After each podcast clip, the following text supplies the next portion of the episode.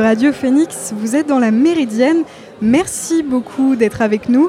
Aujourd'hui, c'est une émission un petit peu spéciale puisque la Méridienne est en direct du MO à Caen pour la cinquième édition des rencontres normandes du développement durable.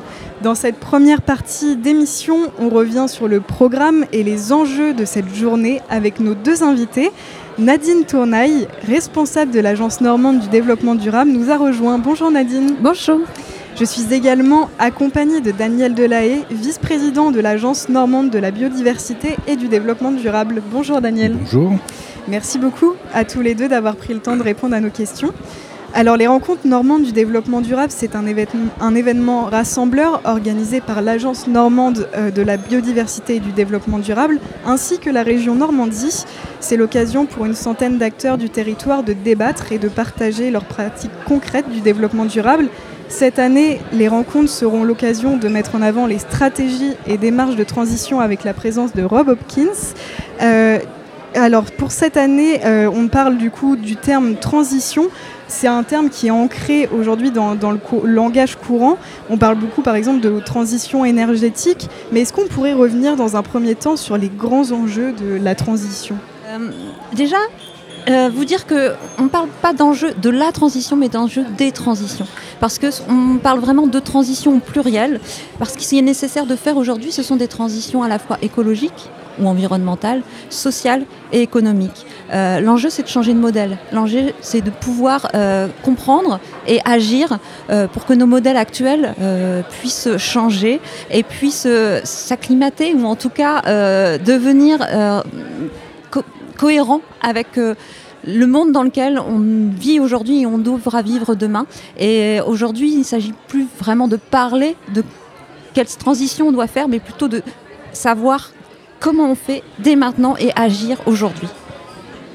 Oui, juste peut-être euh, compléter, c'est euh, effectivement, on parle des transitions. Alors, je pense que ça a été évoqué dans la table ronde ce matin. C'est, je pense qu'il y a encore euh, beaucoup de réflexions sur ce qu'est-ce que l'on souhaite comme transition. Donc euh, là, je pense qu'il y a encore des débats à avoir.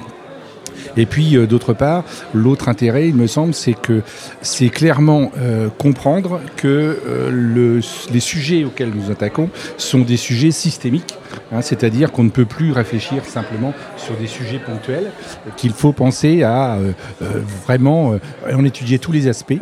Et donc, c'est ce passage en système, là, à mon avis, c'est vraiment à la fois une transition, mais aussi une révolution. Quoi. Et justement, est-ce que les démarches de transition impliquent aussi une notion de collectivité, de faire en sorte que tous les acteurs ensemble fassent émerger, comme vous disiez, un nouveau modèle de société? Complètement. Euh, la transition, elle ne se décide pas à un niveau supérieur ou à un niveau, euh, un autre niveau quel qu'il soit. La transition, elle se fait avec tous les acteurs et elle se fait ensemble. C'est une démarche collective, une démarche souvent locale, c'est-à-dire qu'on ne peut pas plaquer un modèle de transition qu'on aurait découvert à un endroit, à un autre endroit. Il faut le faire localement avec les acteurs qui sont présents, avec le, contexte environnemental, économique et social qui existe, et il faut le faire tous ensemble. C'est-à-dire que c'est vraiment quelque chose qu'on doit pouvoir euh, engager complètement collectivement. Quand je dis complètement collectivement, c'est pas juste quelques décideurs, c'est vraiment l'ensemble des populations euh, pour pouvoir agir vraiment ensemble dans un sens qui conviendra à tous et qui sera donc beaucoup plus facilement accepté. Oui, c'est vraiment l'objet de ces, rencontres, hein, euh, qui permettent à la fois, je pense, de, à des gens de se rencontrer et des gens qui ne se rencontrent pas dans leur, dans leur vie professionnelle. donc, euh, puisqu'ils travaillent sur des sujets complètement différents. Donc là, ils mangent ensemble, ils discutent. Euh, et moi, je crois beaucoup aussi je pense que beaucoup de gens aujourd'hui vont trouver des réponses à des questions qui ne s'étaient pas forcément posées en arrivant. Donc c'est ça aussi l'intérêt, hein, c'est de faire progresser des groupes et, euh, euh, de les amener à, collectivement à se poser des questions et y répondre. Vous dites des sujets différents, mais au final, tout le monde a les mêmes objectifs. Donc, c'est vraiment travailler tous mmh, ensemble. Tout à fait.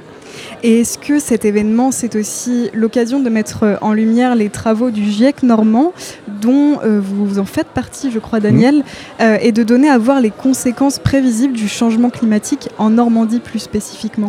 Alors, euh, les travaux du GIEC hein, qui ont débuté maintenant il y a deux ans, hein, donc, euh, qui ont réuni 26 euh, experts régionaux sur, sur 9 items différents. Hein. donc, moi j'ai travaillé sur l'item sol et agriculture, mais il y avait différentes questions qui étaient abordées. Et je dirais que ça, c'est des questions que l'on a, nous, travaillé en tant que chercheurs depuis des dizaines d'années. Hein. donc, et dans une relative solitude, c'est-à-dire qu'on avait du mal à faire entendre notre, notre discours. Alors donc, ce qui prouve qu'aujourd'hui, la société est beaucoup plus mûre qu'il y a dix ans.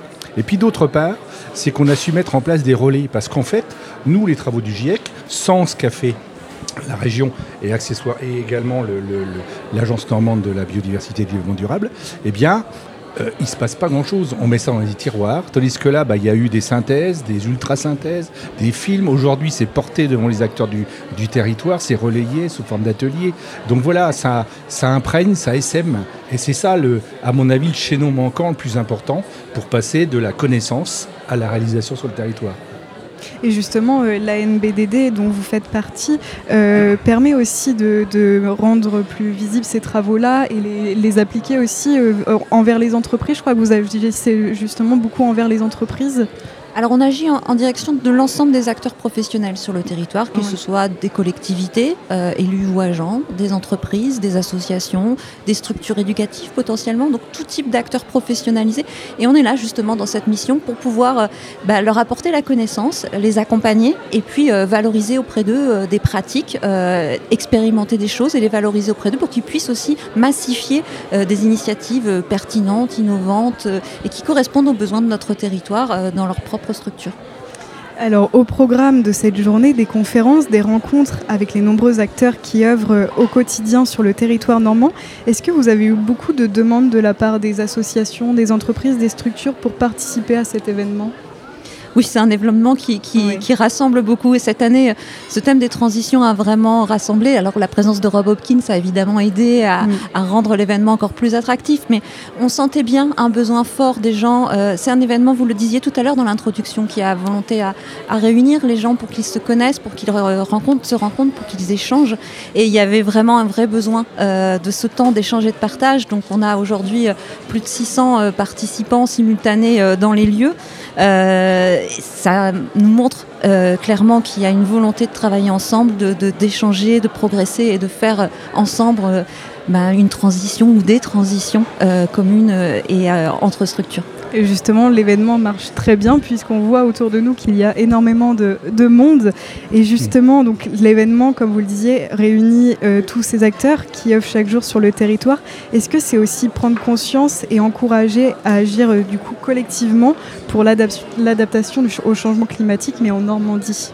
Oui, bien sûr, parce que justement, hein, le, le, le, GIEC normand, c'était sa mission, puisqu'aujourd'hui, on a des scénarios du GIEC qui sont euh, déclinés à des échelles euh, régionales, voire même infrarégionales, hein, puisqu'en fait on a des modèles qui sont aujourd'hui à l'échelle de, 10 km de côté. Euh, donc c'est vraiment très précis. Donc on peut, on peut aussi s'adresser même au sein de la région Normandie, euh, à des régions agricoles, à des départements, donc euh, ce qui permet de vraiment mobiliser les acteurs, parce que quand on parle à l'échelle de l'Europe, euh, voilà, c'est pas très parlant. Tandis que là, on a vraiment des, des, données qui sont territorialisées.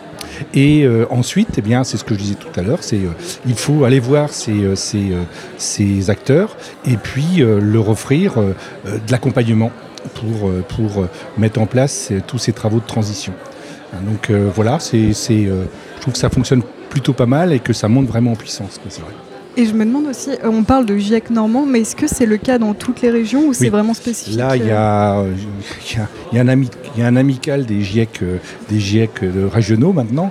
Donc non, c'est vrai, il y a eu le, c'était la région Aquitaine qui avait été la, première à, mettre en place ce GIEC. Elle est suivie par la Normandie et donc euh, aujourd'hui, mais aujourd'hui, on a été suivi euh, par la Bretagne, par d'autres, par d'autres régions. Et il y a, je dirais, toutes les régions ne sont pas couvertes, mais en gros, il y a le territoire national maintenant à sa déclinaison régionale du GIEC.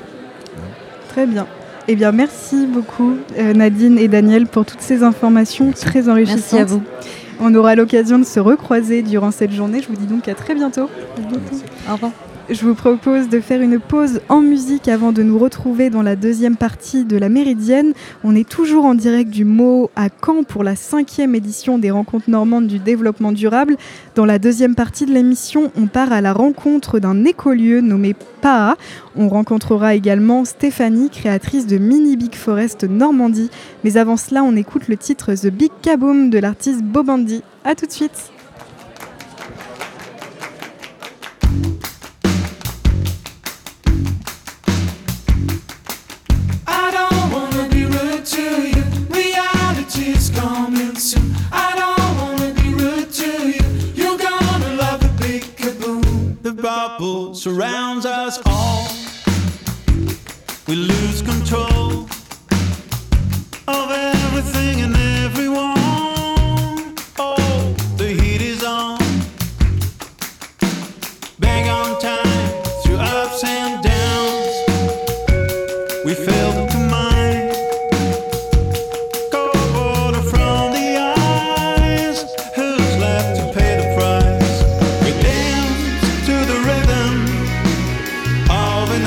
an track.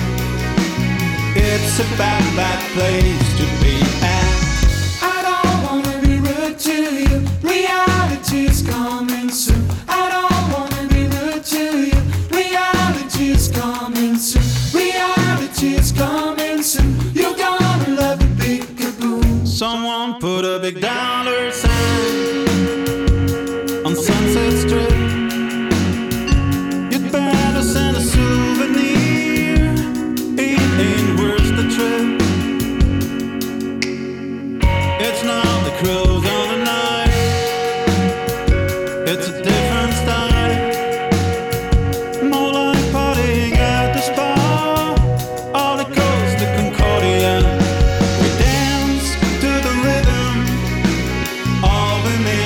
track. It's a bad, bad place to be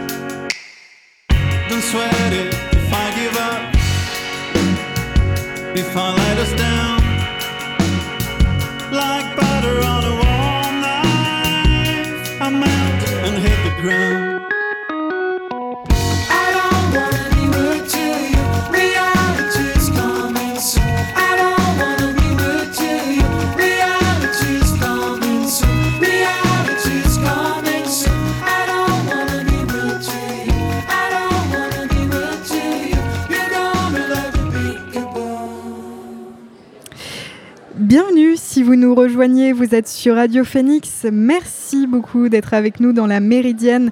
À l'instant, vous venez d'écouter Bobandi et son titre The Big Kaboom.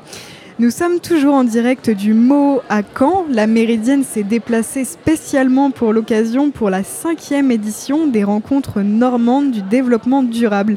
Dans cette deuxième partie d'émission, on part à la rencontre d'acteurs qui œuvrent au quotidien sur le territoire normand, notamment dans la sauvegarde de notre écosystème. Et pour en parler, j'ai le plaisir d'accueillir Boris. Bonjour Boris. Bonjour. Et merci beaucoup d'avoir accepté notre invitation. Aujourd'hui avec vous, Boris, on va parler de PAA. C'est un écolieu situé en plein cœur de la Suisse normande, à Curcy-sur-Rhône, si c'est bien ça. Et vous pou- pouvez-vous nous éclairer sur ce qu'est un écolieu? Alors il y a plein de formes d'écolieux. Euh, D'ailleurs, il n'y a pas forcément de définition officielle. Euh, ce qu'on fait, nous, en tout cas à PAA, c'est un, un lieu qui est dédié, consacré à la, à la biodiversité, à la préservation de la biodiversité. Donc euh, on y accueille des publics, c'est un lieu ouvert. C'est pas simplement un lieu de vie, on y vit aussi, mais c'est aussi un lieu ouvert où on fait des animations, on fait de la sensibilisation, des, des- des ateliers par exemple. Et, euh, et surtout, euh, on laisse une grande partie de cette, cet espace en, libre évolution. Et du coup, vous disiez, il y a des personnes qui vivent dans ce lieu à l'année. Vous en faites partie? Oui. Voilà. Et, et du coup, est-ce que vous êtes autosuffisant ou vous, vous, c'est- vous n'avez pas, euh, vous n'avez pas, vous n'êtes pas recentré. euh, Enfin, je veux dire, vous êtes autosuffisant ou, ou vous Alors, êtes toujours en lien avec d'autres structures à côté? La question de l'autonomie, enfin, par exemple, on fait de la permaculture, donc la question de l'autonomie, elle, elle est souvent mise sur la table. C'est pas un objectif que l'on vise. Euh, on vise une autonomie éventuellement de communauté, une autonomie que l'on travaille avec le territoire. Et euh, la- l'autonomie alimentaire, par exemple, la résilience par rapport à ces sujets-là, ne se font que collectivement. Donc, euh, plus on travaille individuellement à l'échelle d'un foyer, par exemple, les questions d'autonomie, et plus on va s'apercevoir qu'on doit se mettre en lien avec tout un tas de gens pour être autonome justement. Mais euh, voilà, ça, ça peut être un rêve ou un moteur pour, pour certaines personnes d'aller vers cette autonomie, notamment alimentaire. Mais l'idée, c'est de créer un maximum de liens et de déceler des complémentarités, de voir à quel point finalement on s'insère dans un tissu et que ce tissu doit être le plus résistant possible au choc à venir. Est-ce que vous allez accueillir euh, par la suite d'autres personnes qui viendront euh, Parce que là, pour l'instant, les personnes qui viennent, c'est pour des, des activités. Est-ce que vous, dans l'avenir, vous accueillerez peut-être d'autres personnes qui viendront vivre euh, sur cet écolieu? Oui, alors c'est vrai qu'on on a eu la chance d'avoir accès au foncier, ce qui est une, une question euh, parfois complexe, notamment en Normandie où euh, c'est une région attractive. Et, euh, et on a un hectare de terrain, et sur cet hectare de terrain, on est quatre à y vivre. Donc euh, évidemment, dans les années à venir, on va devoir encore plus s'ouvrir. Et si là déjà on ouvre au niveau des animations, on sait très bien que on va devoir partager ce terrain, et c'est voilà, c'est une joie, c'est voilà, ça fait partie du projet aussi. Et du coup, vous disiez, vous, vous accueillez du public. Quelles, quelles activités mettez-vous en place au sein de PAA Alors il y a des activités pour les particuliers par exemple, comme des ateliers euh, que l'on organise euh, généralement le week-end quand les gens sont libres. Alors ça va être des ateliers sur les, des pratiques écologiques simples, par exemple mettre en place, euh, enfin, fabriquer un rocket stove, un, donc un four, un cuiseur en terre paille, ou alors fabriquer une toiture végétalisée, fabriquer une- concevoir une mare. Voilà, enfin il y a différents ateliers très concrets.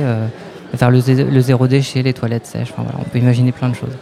Et est-ce que votre objectif est aussi de sensibiliser les plus jeunes, surtout à toutes ces, à toutes ces questions? J'ai vu par exemple vous proposiez euh, des, à des étudiants de venir jusqu'au, jusqu'à, euh, jusqu'à.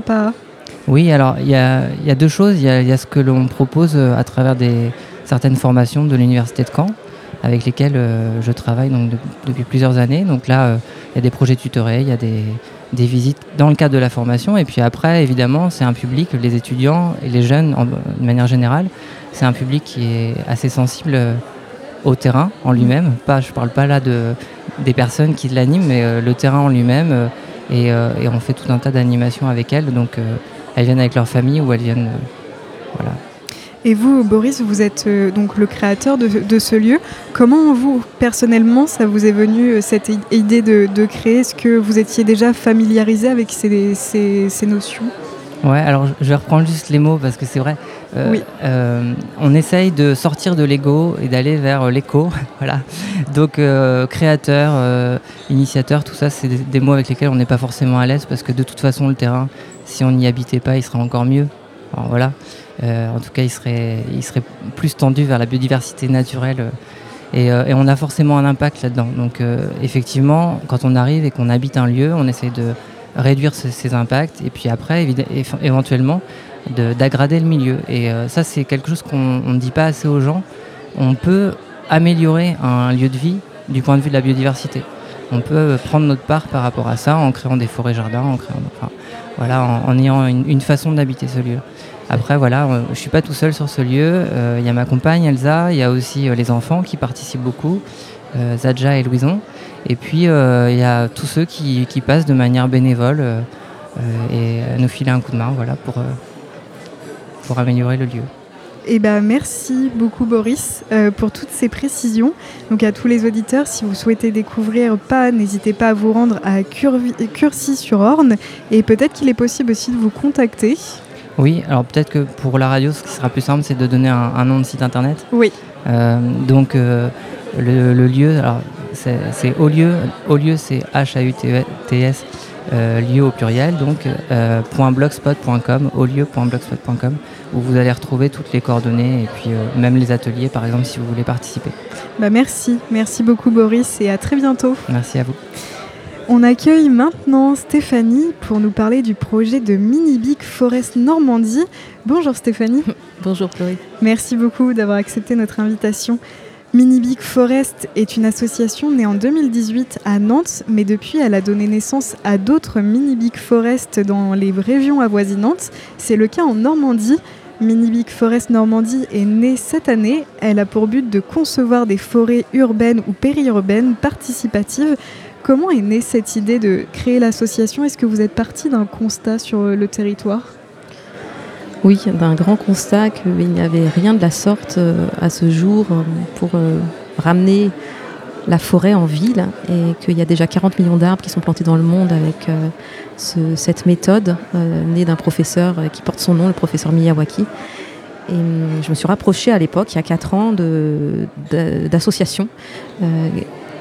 Donc Mini Big Forest à Nantes, Urban Forest en, Belgique, et qui m'ont dit bah, on a tellement à faire autour de chez nous. Je me suis dit bon, bah allons-y. Et, finalement, c'est avec Mini Big Forest euh, on, on crée, et je pense qu'on est dans cette, euh, dans cette idée de créer de la forêt aussi humaine, et on est une des jeunes pousses, et finalement, c'est comme ça que ça fonctionne. Et hum, le principe majeur, c'est que écosystème forestier au service de l'écosystème humain, et écosystème humain au service de l'écosystème forestier. Alors justement, euh, vous, parliez à l'instant de la méthode Miyawaki. Euh, et quelle est la différence entre cette méthode et les autres méthodes de plantation? Euh, Il y a tellement de méthodes de plantation et c'est ça qui est super parce que ce qui compte, c'est qu'on soit dans la diversité, dans la biodiversité et dans la diversité des méthodes et des plantations. C'est juste qu'il y a des objectifs différents. L'idée là, c'est de ramener euh, la forêt et les écosystèmes forestiers, ou plutôt on va parler d'écosystèmes forestiers dans la ville. On va laisser l'espace des forêts et des grands massifs aux forestiers ou à d'autres types de méthodes. Cette euh, méthode, elle a la particularité donc euh, du coup de différer dans les objectifs. On ne vient pas uniquement planter des arbres. D'ailleurs, on plante des jeunes plants d'essence indigène lo- locaux. hein, c'est ça qui est très important. Mais voilà, ils font une vingtaine de centimètres. Ils ont un à deux ans.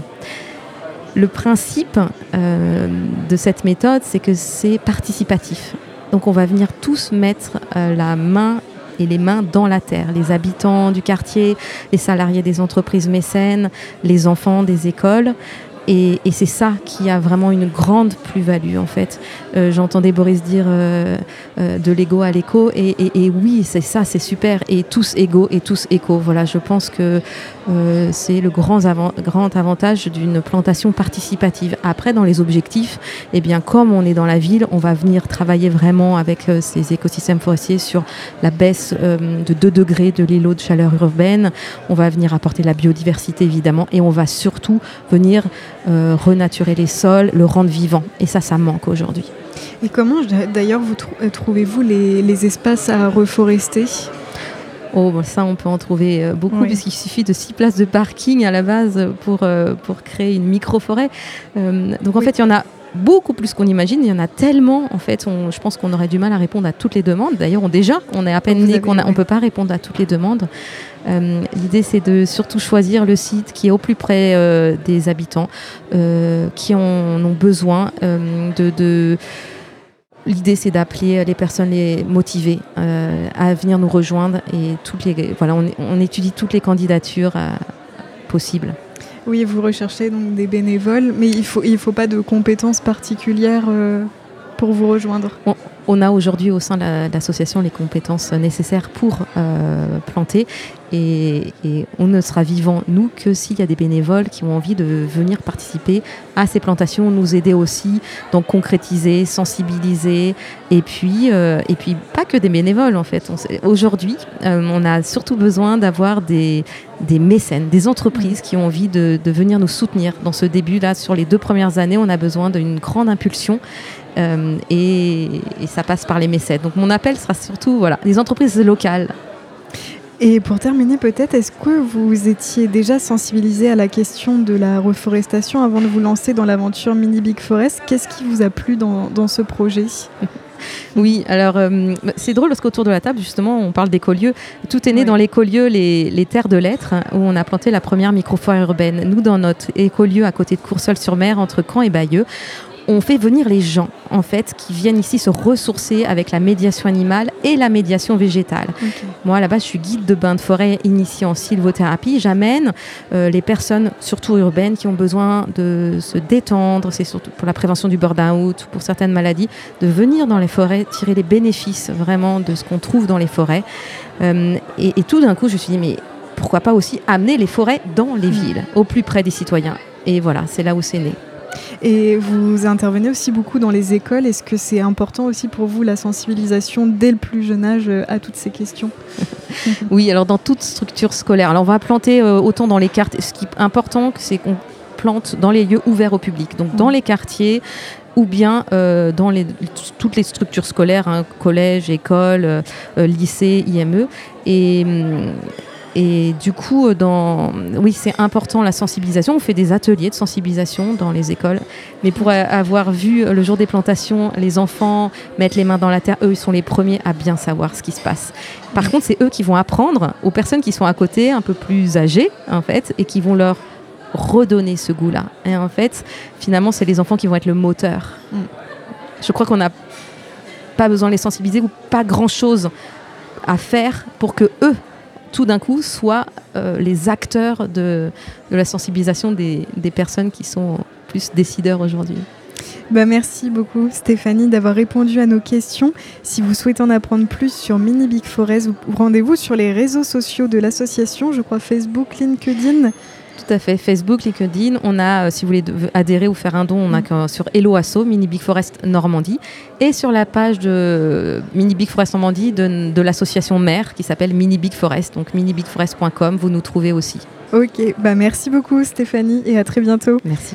Et c'est ainsi que s'achève cette émission de la Méridienne. Merci à toutes et à tous de l'avoir suivi. Je remercie encore une fois tous nos invités de ce midi. Vous pouvez retrouver l'émission dans son intégralité sur le site phoenix.fm. Nous, on se retrouve demain en direct à 13h. En attendant, je vous souhaite un bon après-midi sur l'antenne de Radio Phoenix. À demain!